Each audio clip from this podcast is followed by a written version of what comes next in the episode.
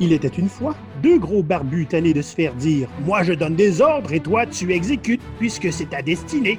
Ont décidé de se faire pirates et de se mutiner contre le gaspillage de potentiel dans les organisations. Voici leur histoire.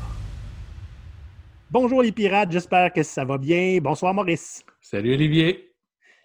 Maurice, on a, ben, comme d'habitude, on va commencer avec les nouvelles de la semaine. On a une nouvelle chronique vidéo cette semaine qui s'appelle, attention, Cocktail avec des pirates.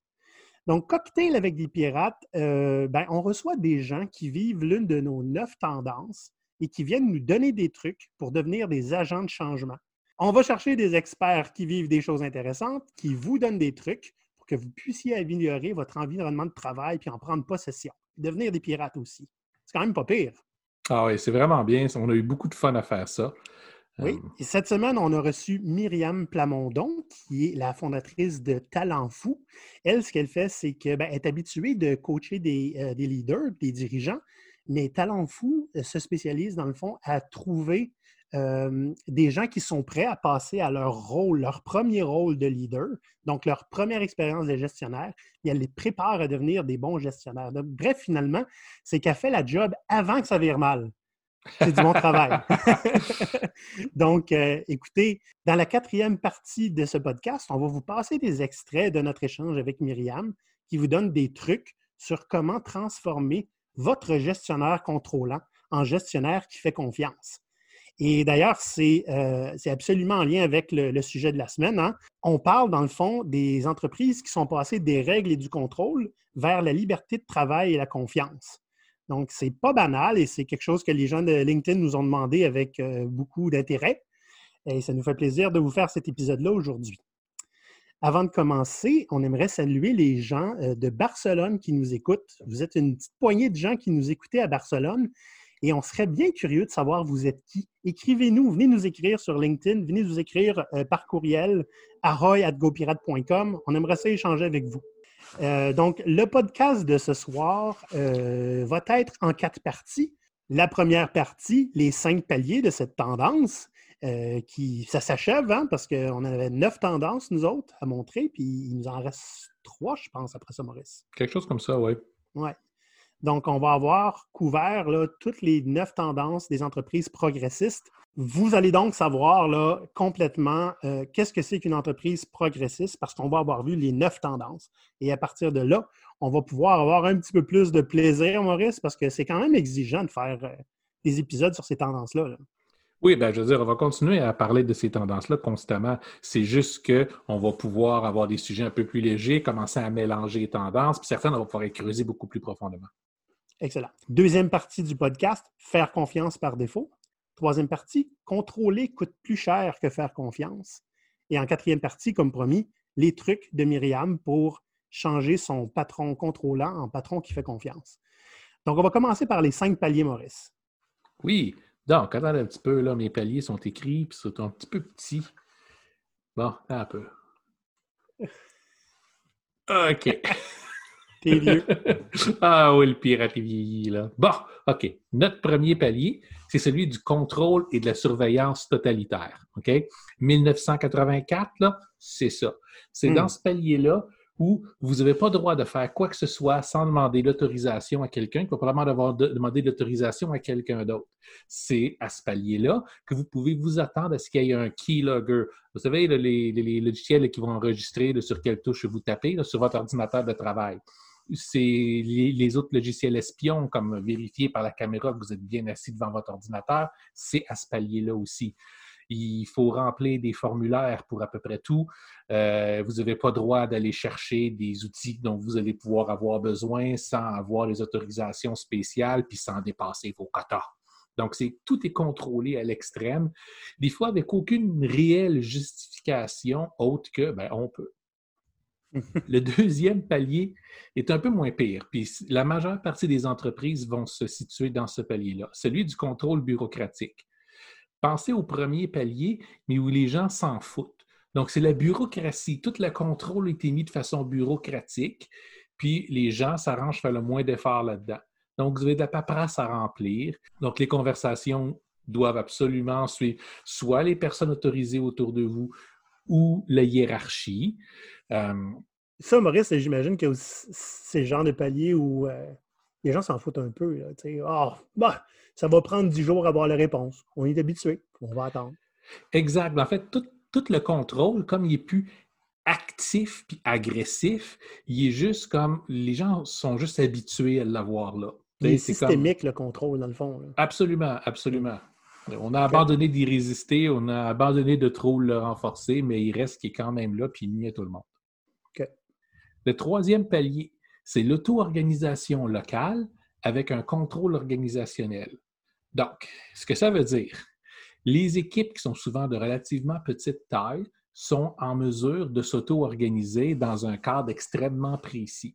Donc, les entreprises qui sont semi-agiles, les entreprises qui se disent agiles, mais qui en fait, il y a juste quelques groupes dedans qui le sont, puis encore là, ça ne monte pas très haut dans l'échelle, ces entreprises-là vivent le palier 3. Donc, les équipes agiles vont être capables de, s'auto-organiser, mais tout ce qui sort de cette équipe-là va tomber dans, le contrôle bureaucratique régulier. C'est peut-être un petit peu comme rentrer euh, un, cercle dans un carré. C'est difficile à faire vivre. Bien, c'est difficile parce que il y a des promesses qui viennent avec l'auto-organisation. OK? Il y a de l'espoir qu'on donne aux gens, mais hmm. en même temps, souvent, cet espoir-là va juste être complètement écrasé par la lourdeur, et lourdeur bureaucratique puis les façons de faire euh, euh, encore archaïques qu'il y, a dans le reste de l'entreprise. Donc, on voit ça super couramment. Quatrième palier, c'est la liberté via l'imputabilité de productivité. Là, ça commence à être le fun. Là, on tombe dans des entreprises plus progressistes. Ce palier-là dit essentiellement, tant et aussi longtemps que la productivité est là, qu'on voit les résultats qui rentrent, ben, vous pouvez essentiellement vous organiser comme bon vous semble. Il y a des limites encore, mais euh, on parle, les employés vont être libres d'organiser leurs initiatives comme ils veulent, un peu plus. Ils vont avoir une flexibilité d'horaire, une flexibilité de lieu de travail souvent. Euh, les vacances, ils vont être capables de s'auto-organiser pour ça avec, avec leurs coéquipiers vont être capables d'échanger de, des, plages horaires, des choses comme ça. Mm-hmm. Le cinquième palier, c'est la liberté via l'imputabilité d'impact. Ça ressemble à l'autre. Mais quand on a la liberté de euh, l'imputabilité de productivité, il faut constamment générer des résultats. Avec le palier 5, la liberté est beaucoup plus totale. Maintenant, il faut prouver qu'on a un impact plutôt que l'entreprise vérifie la productivité qu'on a pour nous laisser notre liberté, comme au palier 4, mhm. maintenant, ce sont les équipes qui doivent prouver l'impact de ce qu'ils font, puis utiliser ça pour avoir la liberté qu'ils désirent avoir. C'est-à-dire, si tout le monde veut travailler à partir de la maison sur euh, des horaires qui vont couvrir 24 heures dans une journée, choisir comme ils veulent les journées qui vont prendre congé puis ceux qui vont travailler, puis que l'impact de ce qu'ils font, le retour sur l'investissement, demeure à un certain niveau ou augmente. Donc, ils sont en mesure de vendre leur idée, leurs besoins, puis leurs désirs, parce qu'ils ont le poids de l'impact derrière eux autres. Ils ont prouvé que ça fonctionnait, dans le fond, leur approche. Puis on ne peut pas vraiment tirer sur la laisse comme les paliers d'en dessous. Là. Exact. Un autre élément intéressant du palier 5, c'est que c'est souvent un niveau où les gens vont, où les équipes, en fait, vont commencer à embaucher elles-mêmes. C'est les équipes qui vont dire on a besoin de quelqu'un de plus, on ne connaît pas personne à l'interne, euh, on veut embaucher à l'externe. C'est eux autres qui vont faire leurs entrevues puis décider qui est-ce qui vient travailler avec eux. Oui, je pense que ça, mériterait un épisode de podcast euh, à lui tout seul, ce sujet-là. Absolument, absolument. Ouais. OK. Excellent. Fait que là, on a nos cinq paliers. Prochaine section, dans le fond du podcast, c'est on parle de faire confiance par défaut. Ça t'est déjà arrivé, toi, Maurice, de t'être senti que tu étais en confiance, tu étais euh, imbu d'une confiance au premier jour de ton travail? Habituellement, c'était quelques gestionnaires qui agissent comme ça, mais ce n'est pas l'organisation elle-même. J'ai vu ça à certains endroits, par exemple, des, des, propriétaires d'entreprises, surtout dans les petites entreprises. Donc, des propriétaires qui vont uniquement embaucher des gens qui sentent. Hein. Donc, toi, je te sens, toi, je t'aime bien. Fait que toi, je t'embauche. Combien de gestionnaires vont partager le, fameux, euh, fameuse petite image de Steve Jobs qui dit on embauche des gens intelligents, pas pour leur dire quoi faire, pour qu'eux nous disent quoi faire. Combien de gestionnaires ont partagé ça? Mais qui ne donnerait jamais pouvoir décisionnel jour 1 à un, gars qui vient d'embaucher. Ben encore là, ça dépend toujours à qui.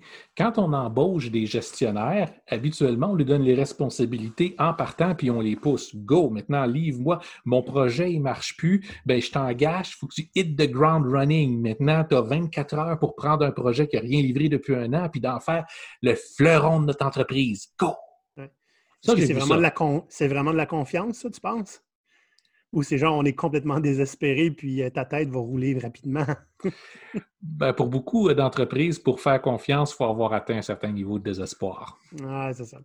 Moi, ça m'est arrivé une fois. Donc, dans, le rôle euh, de gestionnaire, là, tu sais, quand je, racontais que je suis retourné gestionnaire juste pour essayer les, euh, le, leadership d'intention de David Marquet, ouais, ouais. Ben, dans ce rôle-là, c'était une entente qu'on avait avec le, avec le, vice-président, dans le fond. Fait quand je l'ai rencontré, là, lui, il m'a expliqué ça comme ça. C'est la première fois qu'on me faisait confiance, comme je ne savais pas quoi faire avec ça. Il m'a essentiellement expliqué. Il y en a qui ils voient ça, tu sais, euh, je, t'embauche, puis la confiance va augmenter avec le temps. Lui, c'est pas mal ça qu'il m'a dit. Là. Comme tu disais, là, je te sens, OK, on s'entend bien. La, poignée de main, là, elle n'a pas été faite sur le contrat, elle a été faite sur les discussions avant le contrat, puis le contrat est venu beaucoup plus tard. Il m'a dit Je te fais confiance. Ça se peut que le niveau de confiance baisse éventuellement, mais je ne vais pas commencer à m'en faire avant qu'il arrive quelque chose qui fera en sorte que je, te ferai moins confiance. Puis on va en parler bien avant que ma confiance prenne le bord. ça, c'est une attitude qui est saine. J'ai vu ça une fois dans ma carrière.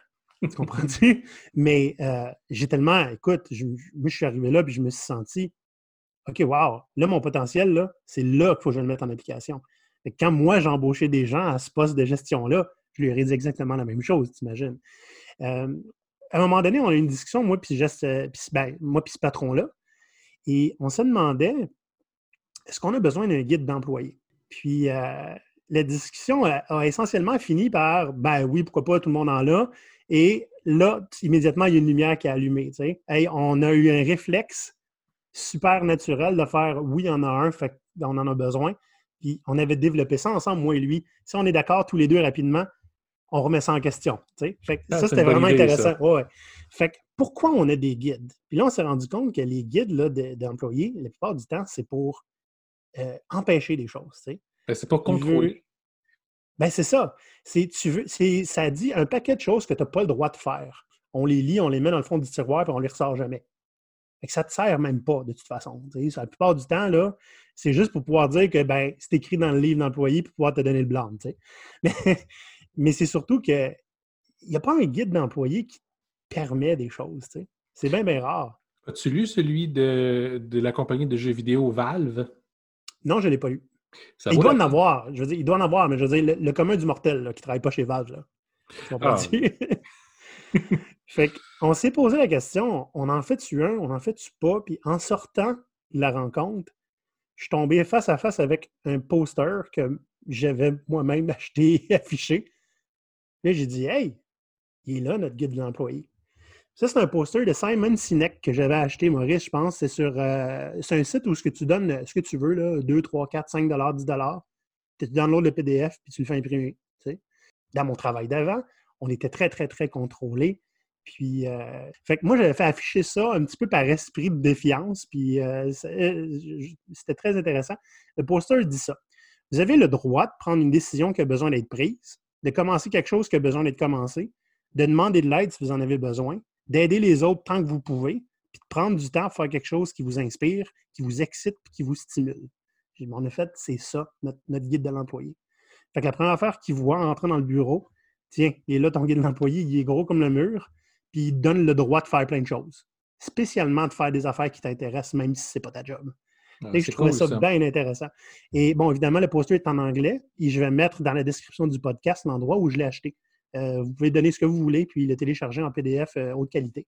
Donc, ça, j'ai trouvé ça vraiment intéressant. Puis c'est rare que tu arrives et tu dis Hey, ça, là, c'est des affaires que tu as le droit de faire, c'est acquis. Là. Tu vois, ça, ça sonne comme un code pirate. Juste hein, quelques règles très simples qui définissent comment on va pouvoir vivre et travailler ensemble. C'est sûr que les codes pirates souvent étaient remplis de choses à ne pas faire, parce qu'essentiellement, tu veux faire tout le reste. Oui, c'est ça. Mais pour les codes pirates modernes, ce que nous, on enseigne en entreprise, c'est ce sont des choses comme ça. Oui. Puis, j'étais parti de cette entreprise-là pour te rejoindre, Maurice. J'étais parti en très bon terme. Quand je suis retourné pour faire un petit contrat euh, l'été dernier, mon effet était encore là. Fait j'étais bien content. Donc, ça, c'est vraiment intéressant. Je ne comprends pas qu'on ne fasse pas confiance par défaut aux gens. Je suis prêt à te donner 100 000 par année. OK? Puis je vais te traiter comme si tu ne savais rien. Olivier, euh, oui. Tu fais-tu confiance à ton toaster ou à ton fax? Eh boy, je suis vieux, hein? ce que, ce que tu essaies de dire, c'est ce que tu, fais confiance à des machines? Des ressources humaines, OK? Des ressources, ça gère. Si tu ne gères pas tes ressources, tes pères, ils vont finir par se gaspiller dans le fond du frigo. Ils vont dépérir, oui, c'est clair. J'ai déjà vu des gens en train de, se composter là, dans le fond d'un bureau. ah, oui, oui, oui. Il n'y a pas de confiance dans la plupart des entreprises, surtout dans celles qui sont, qui sont plus grosses, hein, où tout est déjà très, très, très bureaucratique, hmm. parce qu'on ne considère pas que ce sont des gens, on considère que ce sont des ressources. Une ressource, ton fax, il ne s'entretiendra pas tout seul. il faut que je change mes analogies parce que honnêtement, le fax, là, je suis 15 ans en retard. C'est pas grave, les jeunes vont apprendre des choses. un fax, c'est un peu comme un email, mais pas d'Internet.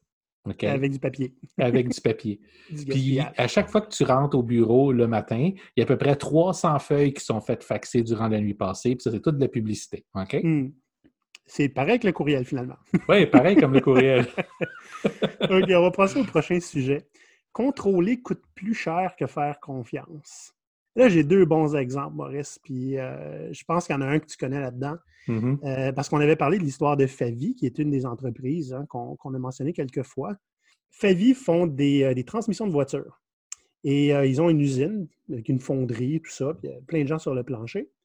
Et quand le, nouveau président est arrivé, ça n'allait pas très bien, ils lui ont demandé Fais ce que tu veux, il faut que ça marche mieux.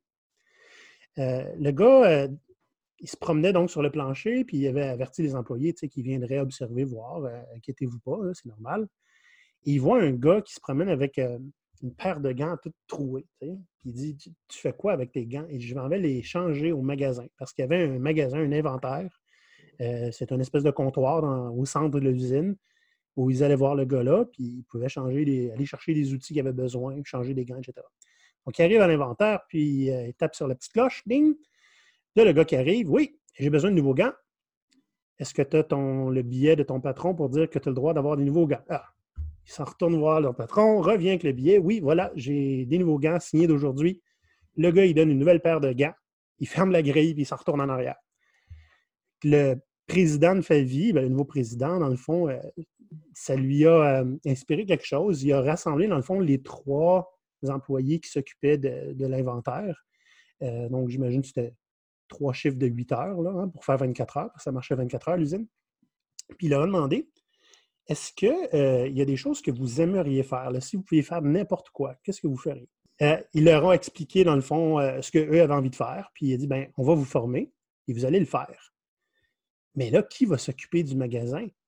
Hein? Il y a quelqu'un qui s'est mis à paniquer, là, probablement le gars des finances, puis qui a dit Mais là, c'est parce que si on enlève la grille, les gens vont nous voler. Parfait. Fais-moi un estimé. Pour combien ils vont nous voler? Je ne sais pas, moi, ils vont nous voler pour 200 d'équipement par, semaine. Combien ils coûtent ces trois gars-là contrôler l'équipement? Tu sais? Comprends-tu? Ah, ben, ils, coûtent, ah, ils coûtent 24 000 par semaine. Ah, ben OK. Ben, on fait un profit. tu comprends-tu?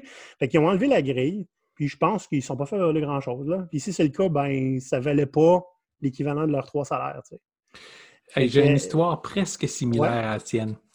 Ça, ça, c'est une anecdote qui date de quand j'étais plus jeune, euh, où euh, je travaillais dans un endroit où on faisait de la facturation, entre autres. On faisait des payes toute la semaine, puis la fin de semaine, il fallait qu'on fasse les factures. Fait que oui, on était pris pour rentrer une fin de semaine sur deux pour ça. Puis là, il y avait toute une façon qu'il fallait les faire imprimer, qu'il fallait les brocher correctement, puis les envoyer. On avait beaucoup, beaucoup, beaucoup de clients. Donc, ça prenait beaucoup de broches. Le problème, c'est qu'on avait des quantités qui étaient assignées à chaque département.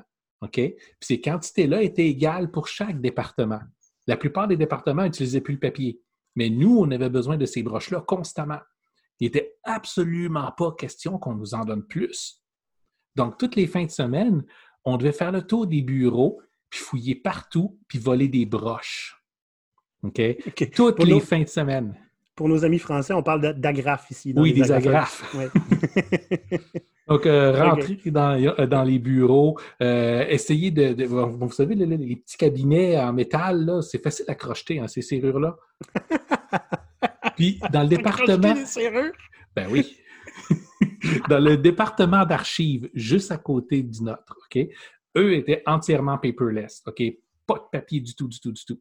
Mais la petite dame, elle allait toujours chercher toutes les, fournitures de bureau auxquelles elle avait droit, puis elle enfermait ça dans son armoire. On savait que c'était là. À toutes les semaines, on, essayait d'aller voir en espérant que quelqu'un remplace pour demander à y aller, puis éventuellement, quand elle n'était pas là, elle n'était pas la clé à personne, parce que de toute façon, personne n'en a besoin. C'était juste pour nous empêcher, nous, d'aller aller chercher. Donc, ça, ça veut dire que pour sauver quelques dollars, OK, on ne vous donnait pas plus d'agrafes, mais vous passiez combien de votre temps à aller crocheter la serrure pour C'est pas juste ça. C'est pas juste ça. On était dans l'interdiction d'envoyer les factures aux clients s'ils n'étaient pas remplis correctement, pliés correctement, puis brochés à la bonne place sous le bon angle. OK? Est-ce que euh, pour envoyer des factures aux clients, tu avais besoin de laisser passer à 38? oui, pratiquement. T'es pas loin de la maison des fous, là. Euh, il y a un autre cas qui m'a été raconté plus récemment. Là, euh, donc, dans la plupart des hôpitaux ou des cliniques, j'imagine au Québec, le, matériel pour les infirmières et les aides et tout ça, c'est disponible à tous. Et depuis qu'il y, ben, y, a eu le confinement et la COVID, ben, on avait peur que les gens les volent et les vendent. Donc, on a enfermé ça. Donc, on s'était restreint l'accès à certains matériaux et certains outils, euh, et spécialement tout ce qui est pour se protéger.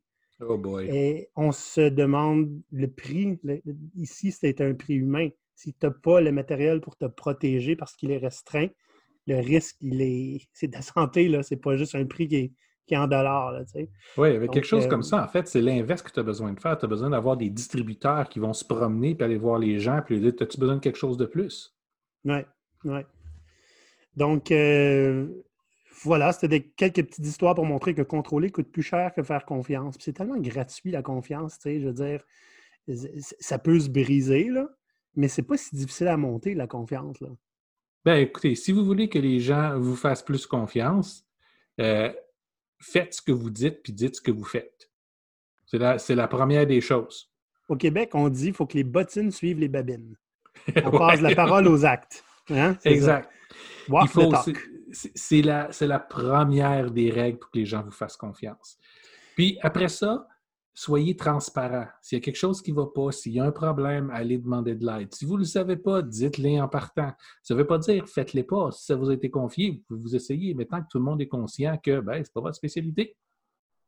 Hmm. Donc, il, suffit d'être honnête, il suffit d'être franc, puis il suffit d'aller chercher l'aide qu'on a besoin, puis ça va aller. Ne, pas sous-estimer euh, toute l'aide qu'on peut, qu'on peut avoir autour de soi. Hein. Essayer de faire les choses seul. Là juste par orgueil, là. Eh. Ben, le problème, c'est que dans la plupart des emplois, tu es embauché, puis les, puis les gens s'attendent à ce que tu sois parfait, que toute la raison pour laquelle tu as été embauché, t'excelles dans tout ça. Puis, euh, on va se l'avouer, c'est pas toujours le cas. C'est rare dans le cas. C'est normal. Il ben faut juste accepter soi-même que c'est normal, puis que l'entourage, les patrons, les gens qui embauchent acceptent que ce soit normal aussi.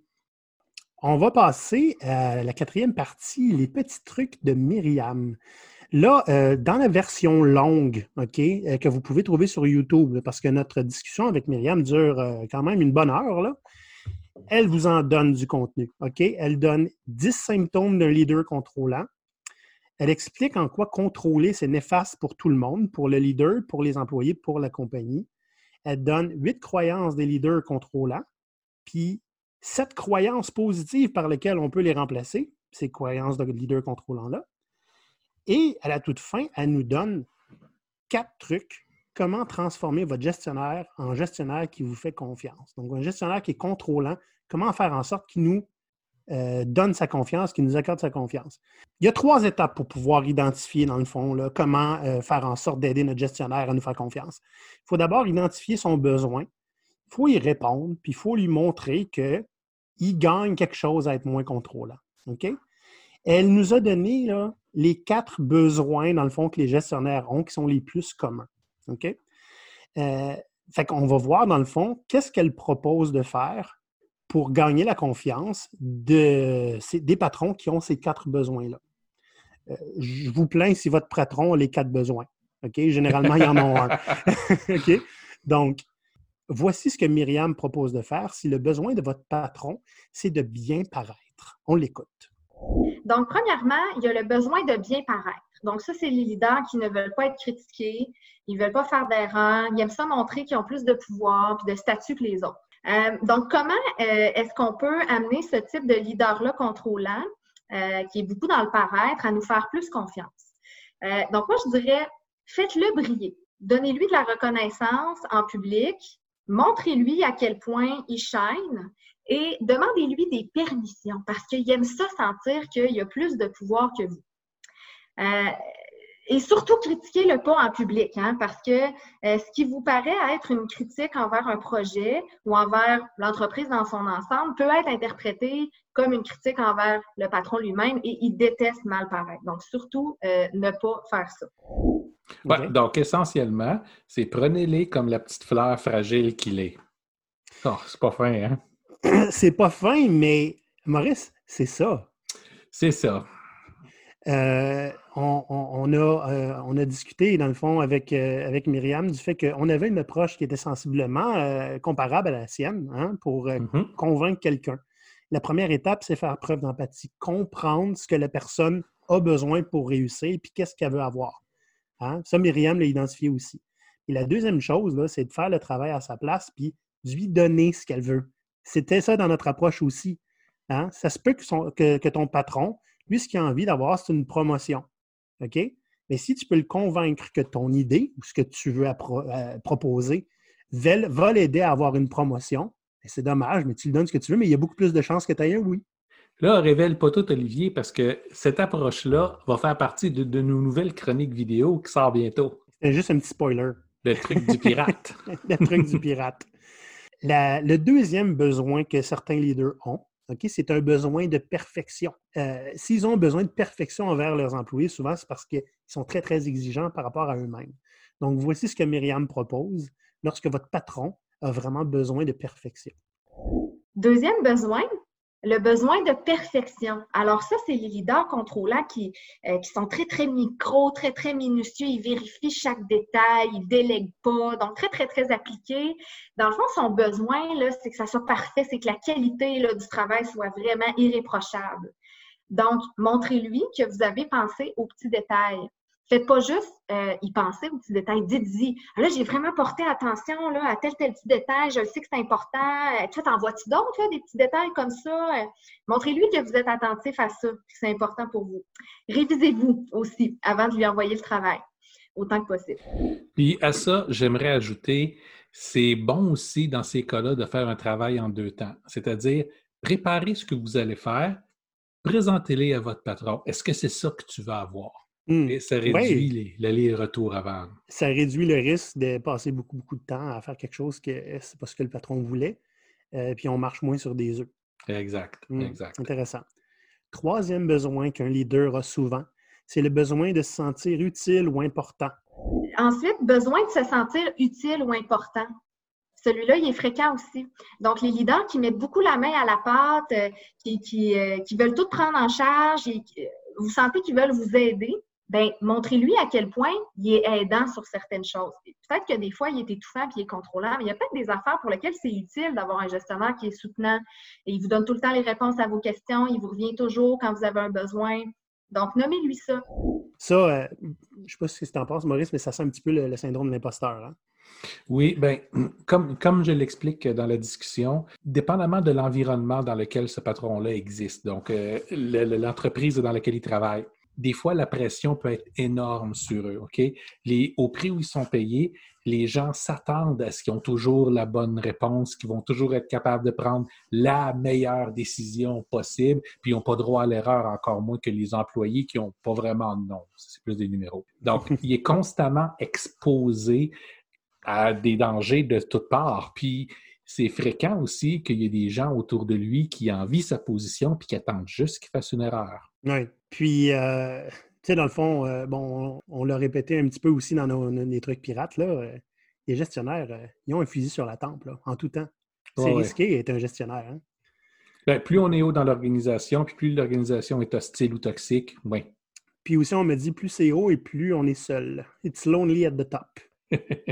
Hmm si le besoin, OK, si votre gestionnaire, là, dans le fond, ce qu'il a besoin, c'est des résultats au plus vite. OK? Ça nous prend quelque chose là immédiatement, ça ne va pas assez vite. Voici ce que Myriam vous propose. Ensuite, ben, il y a le besoin d'accomplir des résultats rapidement. Donc, ça, c'est le leader qui veut que ça avance vite.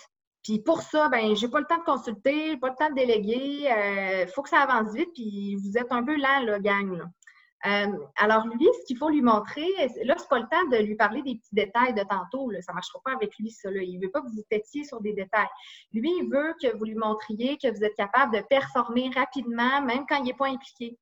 Euh, donc, raccourcir les délais, euh, offrir des suggestions pour terminer un projet plus rapidement que ce qui a été prévu. ça, ça va lui parler beaucoup. Si vous lui précisez un échéancier qui est clair, qui est réaliste pour vous, mais qui est intéressant à ses yeux, euh, qui est plus rapide que ce qu'il avait anticipé. Ça, ça va lui, euh, lui parler. là, il ne faut pas oublier une chose, c'est que souvent, quand le patron est rendu à vouloir les choses pour hier, c'est qu'il n'y a déjà plus de délai. Si jamais il demande aux employés, ça prend combien de temps à faire, puis les employés vont répondre, ça prend deux mois, il va dire, OK, ben j'en le veux dans trois semaines.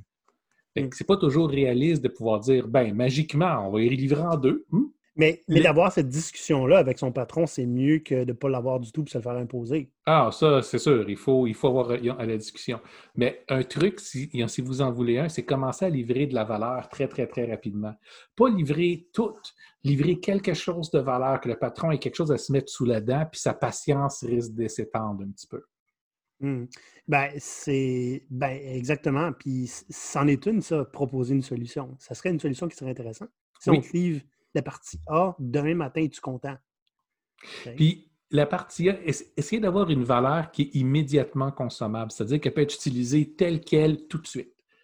Puis, donc, l'idée n'est pas de livrer trois, quatre morceaux d'un projet, par exemple, qu'on puisse rien faire avec avant d'avoir toutes les, toutes les pièces. Là. De livrer quelque chose qui est immédiatement utilisable, puis livrer une deuxième chose qui est immédiatement utilisable, puis la fois d'après, une troisième chose à à petite échéance. Essayez un petit peu à chaque semaine ou à chaque deux semaines, gros maximum, mais idéalement à chaque semaine, un petit peu quelque chose qui fait avancer.